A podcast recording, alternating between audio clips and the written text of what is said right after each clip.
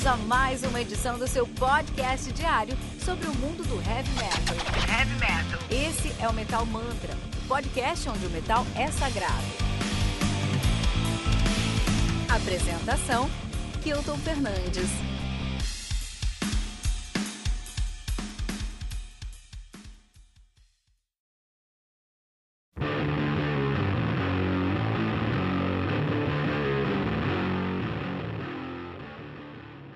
Arrows do Red Fang, lançado no dia 4 de junho pela Relapse Records. Sendo responsável pelo lançamento de discos aí como Hunky Reduction do Agoraphobic Nosebleed, Tuonela, cara, do Amorphis, cara, puta eu amo Amorphis, e The Tyranny of Will do Iron Reagan.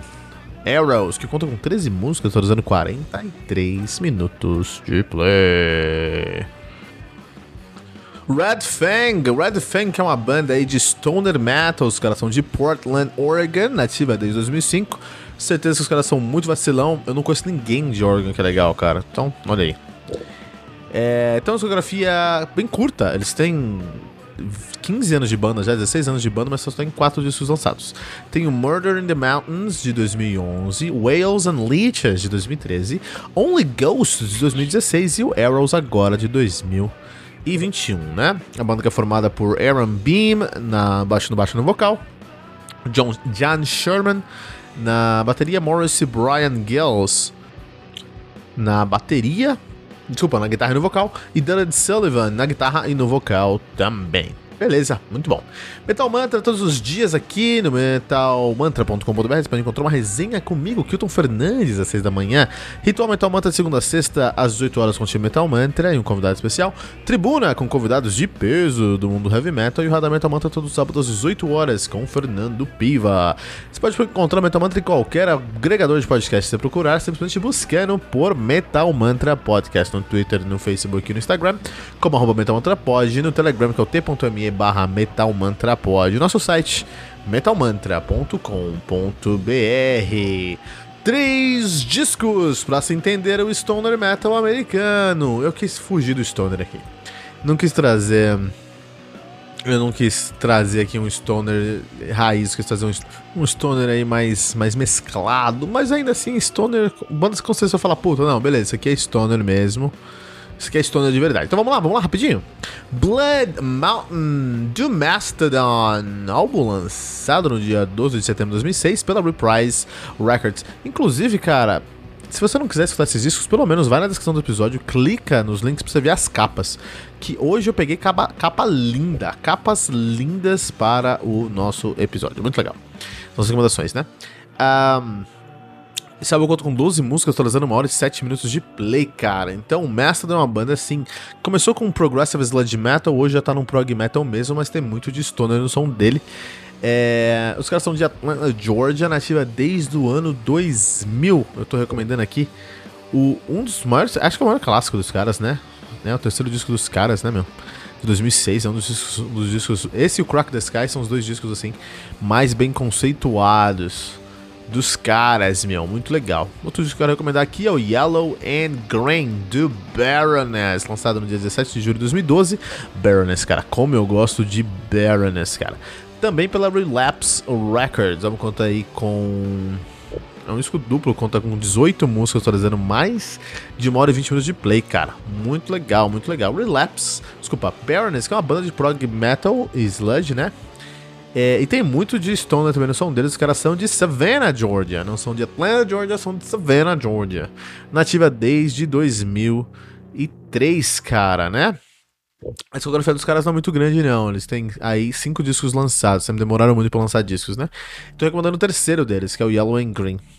E Barons é um capítulo à parte pela sua arte, pela sua capa, então tem que dar uma olhada lá, tem que dar uma respeitada lá.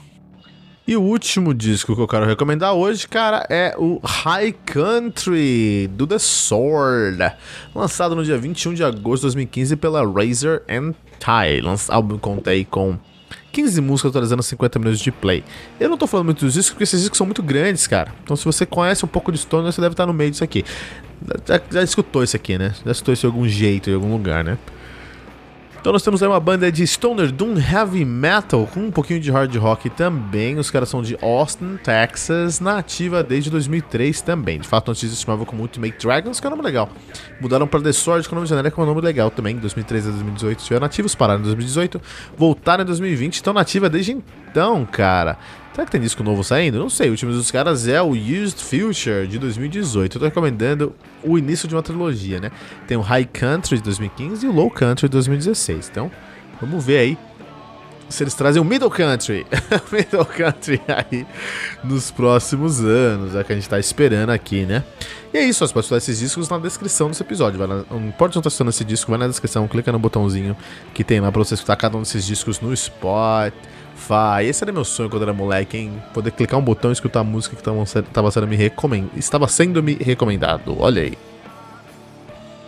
Então, se você queria sludge, você encontrou sludge e você tem sludge, sludge aqui. Porque nós temos um sludge puro, um sludge direto, com arrows do Red Fang, cara, né?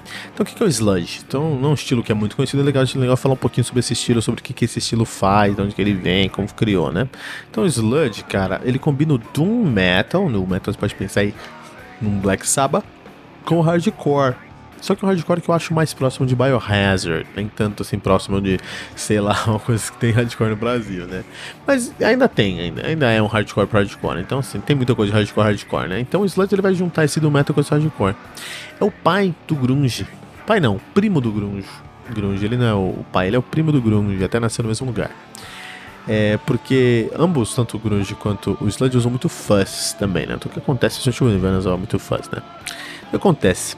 É, as grandes características aí do, do, do Sludge são essas. Você vai combinar um Doom Metal, então você vai tentar deixar o seu som mais lento possível, mas dentro de uma estética ou dentro de uma de um diálogo aí que converse com, com hardcore. Você vai colocar mais fãs na guitarra, você ter um vocal com uma produção aí em segundo plano. O vocal não é tão importante, né?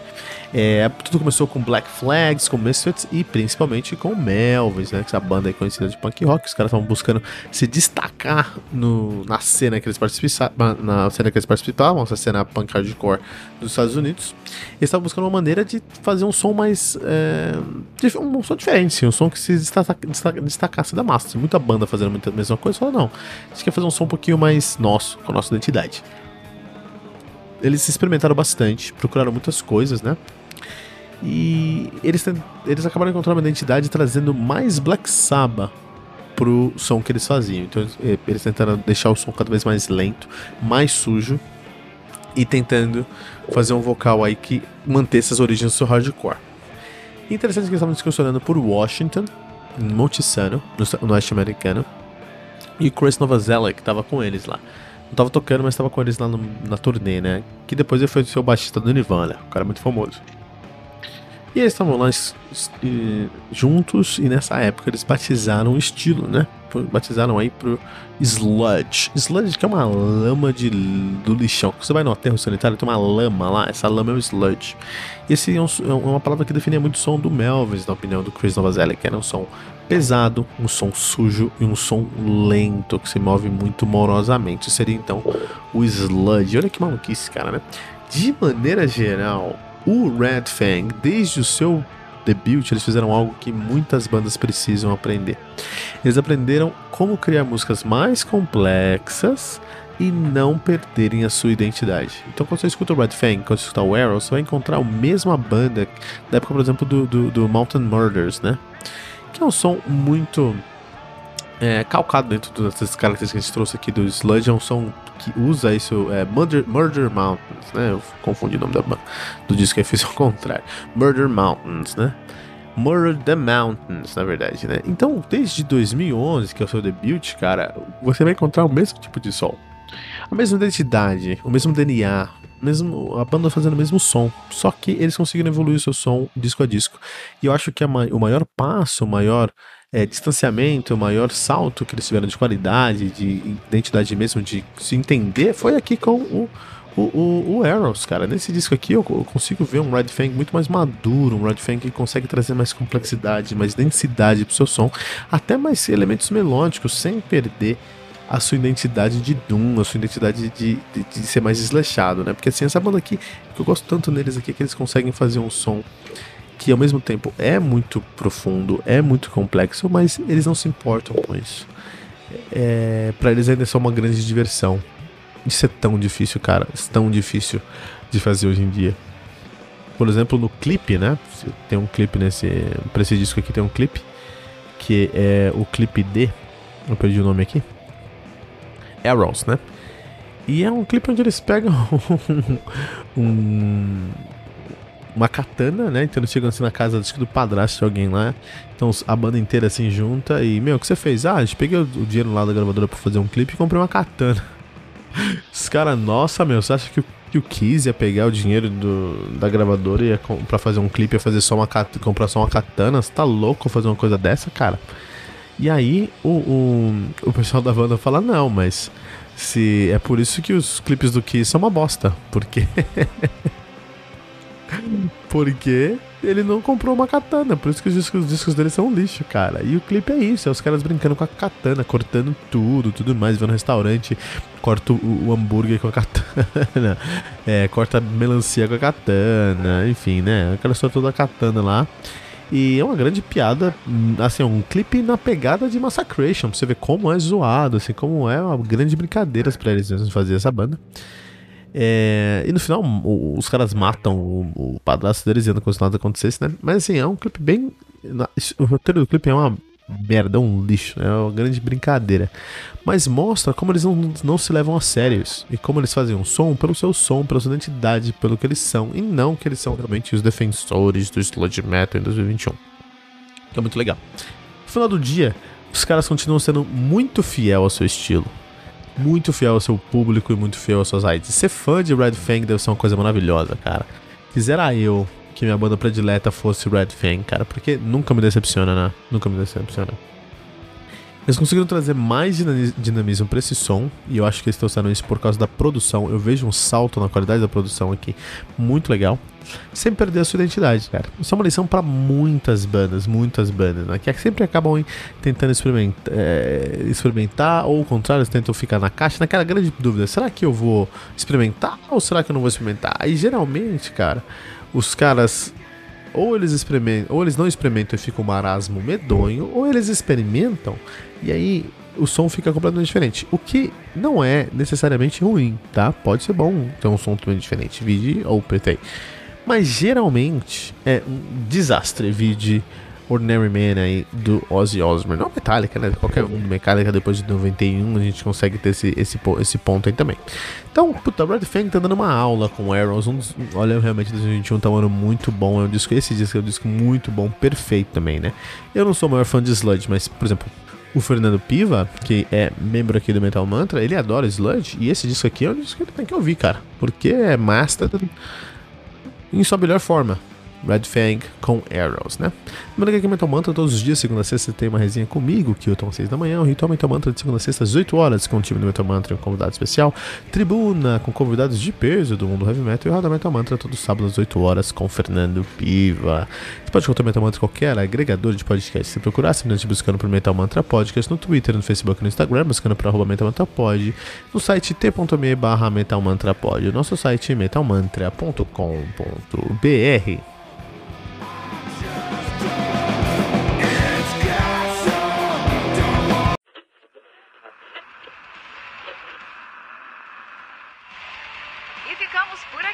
mais uma edição do seu podcast diário sobre o mundo do heavy metal. Esse é o Metal Mantra, o podcast onde o metal é sagrado.